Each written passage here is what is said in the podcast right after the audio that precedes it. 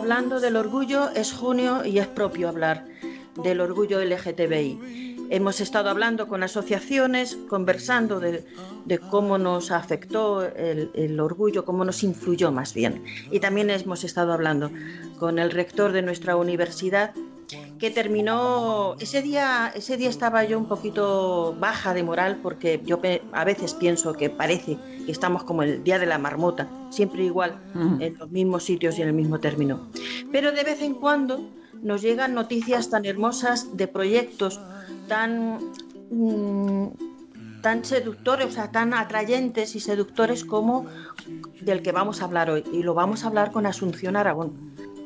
Asunción, por favor, eh, dinos, eh, preséntate a nuestra audiencia, por favor. Asunción Aragón, ¿quién es? Sí, pues Asunción Aragón es profesora de la Universidad de Cádiz, la actual directora de su máster en estudios de género, identidades y ciudadanía. ¿Y el proyecto mm, al que yo estoy haciendo referencia? El, proyecto, em, su nombre em, oficial es eh, All Inc., em, construyendo escuelas eh, inclusivas LGTBI a través o por toda Europa. Ese digamos que, es el, el, título traducido. En inglés se llama All Inc. Building LGBT Plus Friendly Schools Across Europe. Es una, mm, un proyecto europeo, lo que se llama un K2, que son eh, alianzas estratégicas para educación secundaria. Ese es el formato que tiene en la Comunidad Económica Europea, en la Unión Europea, este tipo de proyectos. Hay varias universidades y varias eh, escuelas. Sí, sí, mira, en este proyecto participamos eh, ocho países, eh, Bélgica, Alemania, Grecia, Hungría, Polonia, España, obviamente, Holanda y el Reino Unido. Y en cada país participamos dos instituciones, una universidad en este caso la Universidad de Cádiz, y por otra parte un instituto de, secundaria, que en nuestro caso es el IS Fernando Quiñones de Chiclana. Y así en los ocho países. Entonces somos en total 16 instituciones en ocho países europeos. ¿Y qué es lo que busca este proyecto? ¿Qué pretende? ¿Cuál es el objetivo? Pues, pues, pues básicamente ah, hay mucho de sensibilizar, educar, formar a toda la comunidad educativa en los eh, valores de respeto y de, bueno, respeto a la diversidad, ¿no? Y, crear valores humanos en definitiva, ¿no? Fomentar valores humanos. Porque no nos olvidemos que los derechos eh, LGTBI, como los derechos de las mujeres, son derechos humanos. No es que es una cosa que le toque a otra gente, es parte de nuestra humanidad. Si yo digo que entonces se le va a enseñar a los futuros docentes a tratar el, tema LGTBI con sus alumnos y en sus escuelas, ¿lo digo bien? Pues eh, sí, sí, pero incluso el, proyecto es, más ambicioso, si me permites esta especie de, de, proyección de lo que es el del alcance que pretendemos que Asunción, te estoy perdiendo. Sí. Estoy perdiendo la conexión. ¿Me escuchas ahora? Ahora sí. Sí puedes repetir, vale. Sí, sí, sí. Como decía, el, hay un proverbio africano que a mí me gusta mucho que dice que para educar un niño hace falta toda una tribu. Pues esta es la idea que tenemos, es decir, no, no solamente la, idea del proyecto es educar a la comunidad en general. Por eso el proyecto es, transversal y, es ambicioso en ese sentido, ¿no? De que, por una parte, se pretende ah, trabajar con ah, estudiantes de secundaria, con el profesorado que da clases en secundaria, con los colectivos de padres y madres de esos niños y esas niñas, pero también con el alumnado de la universidad que trabaja, eh, que, va a trabajar después con esos niños y esas niñas. Es decir, con el alumnado que está en, en ciencias de la educación que está en sus últimos cursos de ciencias de educación, y no solo con el alumnado que está en esos últimos cursos de ciencias de la educación, sino con el profesorado universitario que trabaja con esos estudiantes. Es decir, que por eso te digo que, el proyecto es, mucho más porque tiene en cuenta, pensamos que tiene en cuenta toda la cadena de transmisión de esos valores educativos es decir, desde, nuestros estudiantes en la Universidad de Cádiz, que luego serán futuros profesores y profesoras en secundaria, hasta el mismo profesorado que le da clase a esos estudiantes, compañeros y compañeras ah, míos de la universidad, que también tienen que formar parte de esta cadena. Es decir, la cadena no se termina en los centros escolares, la cadena empieza mucho antes, empieza en la universidad. Mm, entonces, en ese sentido, no es solamente que vamos a trabajar con los centros escolares, que sí, por supuesto, sino también tratar de verlo ah, desde antes, ¿no? Y en ese sentido, pues ya una de las ah, primeras mm, líneas de actuación del proyecto ha sido plantear una serie de, mm, encuestas ah, a nivel europeo en todas estas bases. Es decir, pretendemos conseguir en torno a unas 2.500 encuestas a estudiantes de secundaria, unas 500 al profesorado de secundaria, unas 500 del AMPAS, pero también unas, unas 1.200 a, estudiantes de los últimos años de, que estén con el práctico de la carrera de, ciencias de la educación y unos 300 eh, profesores y profesoras que impartan clases en ese último año del grado de ciencias de la educación. Es decir, como ves, y eso ya está en marcha y de hecho en, algunas de las, eh, de las encuestas mm, las respuestas ha sobrepasado los límites que teníamos. Es decir, eh, AMPAS, por ejemplo, tenemos que sobre, hemos yo creo que sobre, el 100% del objetivo tenemos ya como, hemos superado como, tenemos 1.300 de, de, es decir, que la gente está, en toda Europa, está participando muy mucho eh, en estas encuestas que todavía tenemos abiertas hasta septiembre. Fíjate lo que te digo, ¿no? Pero en algunas de las... Em, de los sectores, de, los eh, objetivos, de los targets, de, los grupos, ya hemos superado con crece el mínimo o, el 100% que tenemos propuesto. ¿Y qué es lo que justifica este proyecto? Es decir, ¿hace falta? Ay, bueno, eso es como cuando yo la gente me pregunta, ¿sigue haciendo falta, sigue siendo necesario el feminismo cuando ya tenemos las leyes de igualdad? Pues por supuesto que sí. Vamos a ver. las leyes, siempre lo digo, son necesarias, son fundamentales, pero las mentalidades, el cambio de las mentalidades no se logra solamente con una ley. Y los eh, derechos, los avances en los derechos humanos se logran, pero también se pierden. Es decir, esto tiene que ser una lucha constante. No podemos bajar la guardia porque a la que nos descuidamos ah, se ve que hay un retroceso. No se puede dar por garantizado ningún hecho, ningún logro en los derechos humanos. No se puede dar. Un ejemplo de ello es uno de los países participantes, ¿no? Hungría. Efectivamente, efectivamente. Y en este sentido, mm, todo el equipo del proyecto eh, nos solidarizamos con los compañeros y compañeras de Hungría que lo están pasando realmente mal, que ven con horror, y así nos lo han manifestado en los, oh, las comunicaciones que mantenemos con ellos constantemente, con ellas. Eh, se ve, y ya no solamente precisamente por eh, eh, eh, esa tristeza, esa, ese pavor ante lo que se les viene, no solamente por el proyecto en sí, que evidentemente eh, se encuentran con, preocupación ante lo que está sucediendo y lo que puede eh, suceder con respecto al proyecto, sino con respecto a sus propias sociedades y más concretamente con respecto a sus niños y a sus niñas, ¿no?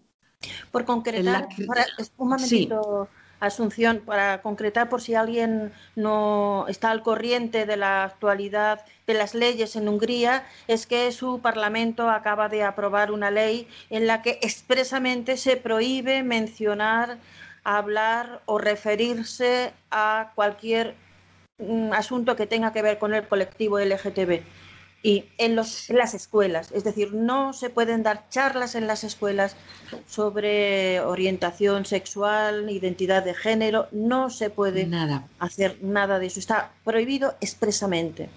Que ahora no sé qué va a hacer Europa con Hungría, pero bueno, porque vulnera expresamente los se ha, se ha pedido Se ha pedido que efectivamente que, que Europa pues actúe actúe, porque efectivamente todo esto va en contra de los derechos humanos.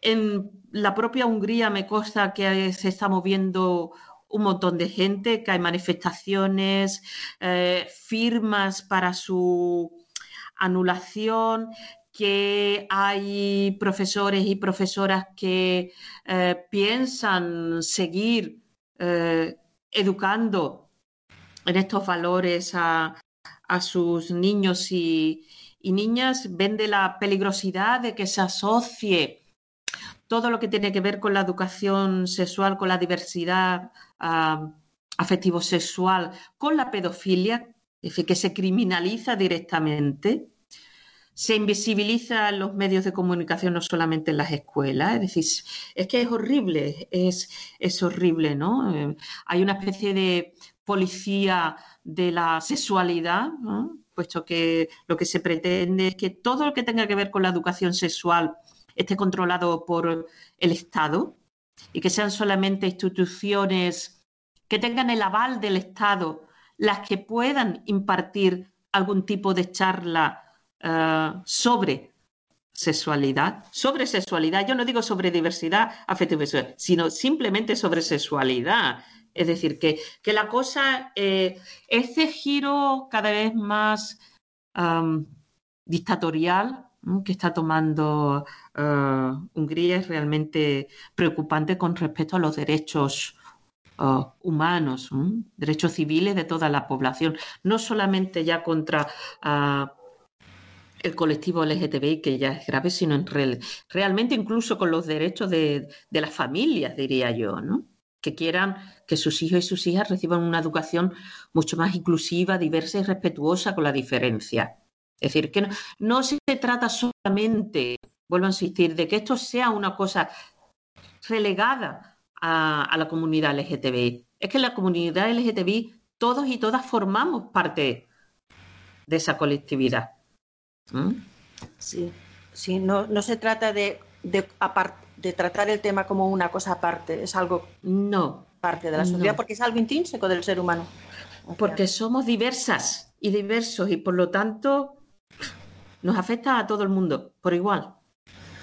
Bueno, esperemos que, lo de Hungría se pueda reconducir, aunque deberíamos también estar alertas de que, bueno, aquí en nuestra comunidad autónoma, pues hace unos meses que un partido político pidió expresamente lo mismo, es decir, que en las escuelas no se impartan. Ya mm, no tengo ni ganas de mencionar qué partido es, porque todo el mundo sabe quién es. Eh, se, ha, pedido y se ha, y se ha supeditado la aprobación de presupuestos y otro tipo de, acciones precisamente a que se les haga caso. Dicho esto, regresemos al proyecto precioso. Sí. esperemos que, que tenga unos sabemos que seguro que va a tener unos resultados preciosos. Estáis ahora, eh, eh, el proyecto dura tres años, ¿no? El, proyecto sí, estamos justamente en el, en el primer año. Eh, en ese primer año, precisamente como te comentaba, se están haciendo ah, estudios e investigaciones previas sobre, por ejemplo, cuál es la situación, la situación a nivel europeo Uh, sobre las personas LGTBI en relación a la educación. Ah, se está empezando a, trabajar con los centros eh, educativos de secundaria en se imagina que puede ser una escuela eh, respetuosa con las personas LGTBI. Entonces se están empezando a diseñar propuestas. Se está trabajando con los colectivos, ya digo que a nivel em, de AMPAs, eh, profesorado y estudiantes. Siguiente paso sería también empezar a, elaborar herramientas metodológicas y didácticas para la implementación de, de esa eh, visión de lo que debería ser una, escuela eh, inclusiva, una escuela arcoíris, por decirlo uh, de alguna manera. Y luego, pues se trabajaría ya eh, en el diseño, la implementación, el feedback de lo que sería cómo, cómo han respondido el profesorado y el alumnado de, los centros secundarios y, y, las familias a ese tipo de materiales. Eso sería parte del proyecto y luego una especie de feedback ¿no? de, toda esta propuesta. Y a la vez a mí me parece también muy interesante, se, va a crear, además de estos materiales curriculares, de estas herramientas didácticas y metodológicas de, implantación en los centros, se va a crear como lo que nosotros llamamos una, una biblioteca humana. Una biblioteca humana de historias y experiencias de personas, no solamente LGTBI, sino personas que quiere dejar su testimonio de cómo se siente, cómo, cómo comparte, cómo se sentipiensa, por así decirlo, frente a las cuestiones LGTBI en la educación. Y entonces vamos a crear un repositorio de eh, vídeos, vídeos de pequeña ah, duración, que los vamos a colgar en la página del proyecto. De experiencias de todo tipo, experiencias buenas, malas, regulares, maravillosas, porque de todo también hay. Es decir, hay también hay que decirlo, y, ahí me apunto yo a, ese carro de o ese saco de, semillas de buena, de buena esperanza, de, utopía, ¿no? De que hay muchos centros que, están implementando eh, buenas prácticas con respecto a, eh, la inclusión de forma transversal, no solamente el día, porque siempre hablamos de todo esto, es decir, no se tiene que trabajar solamente en un solo día, el día de la violencia no tiene que ser solamente el 25 de noviembre, el día del 8 de marzo no tiene que ser solamente el Día de las Mujeres, el Día del Orgullo no tiene que ser solamente el 28 de junio, hay que trabajar de forma transversal y que sea parte de la cotidianidad de los centros, de nuestro día a día, el respeto a una vida libre de violencias, a una vida respetuosa con la diversidad tiene que ser parte de nuestros valores humanos. Y por lo tanto, no somos humanas solamente un día al año. Se supone que tendremos que ser personas humanas con valores los 365 días, 366 y el año bisiesto. Por lo tanto, esta es la idea, ¿no? Es decir, tenemos que trabajar para que esto se nos forme parte de nuestro ADN como colectivo. Entonces... Eh, eh, me parece ilusionante, además, cuando hablas que el proyecto lo que busca es crear herramientas, dotar de herramientas, porque puede que haya personas sensibilizadas, pero a lo mejor les puede faltar saber cómo hacer y qué hacer y cómo llevarlo a cabo. Que luego además me estás hablando de un seguimiento para saber cómo todo eso ha llegado me, parece fascinante y Asunción, yo, yo quiero seguir contando este proyecto. pues estaremos encantadas de, siempre que, quieras de, contarte cómo, cómo, nos va y, nosotras o también eh, las compañeras y compañeros que están trabajando en los centros de secundaria, nuestros copartícipes en, en, aquí en España del Instituto y es eh, Fernando Quiñones de Chiclana, que están haciendo también un trabajo maravilloso y estupendo con, su alumnado como centro en el que vamos a implementar precisamente eh, todas estas propuestas, ¿no? Es decir, que formamos todos, un gran equipo.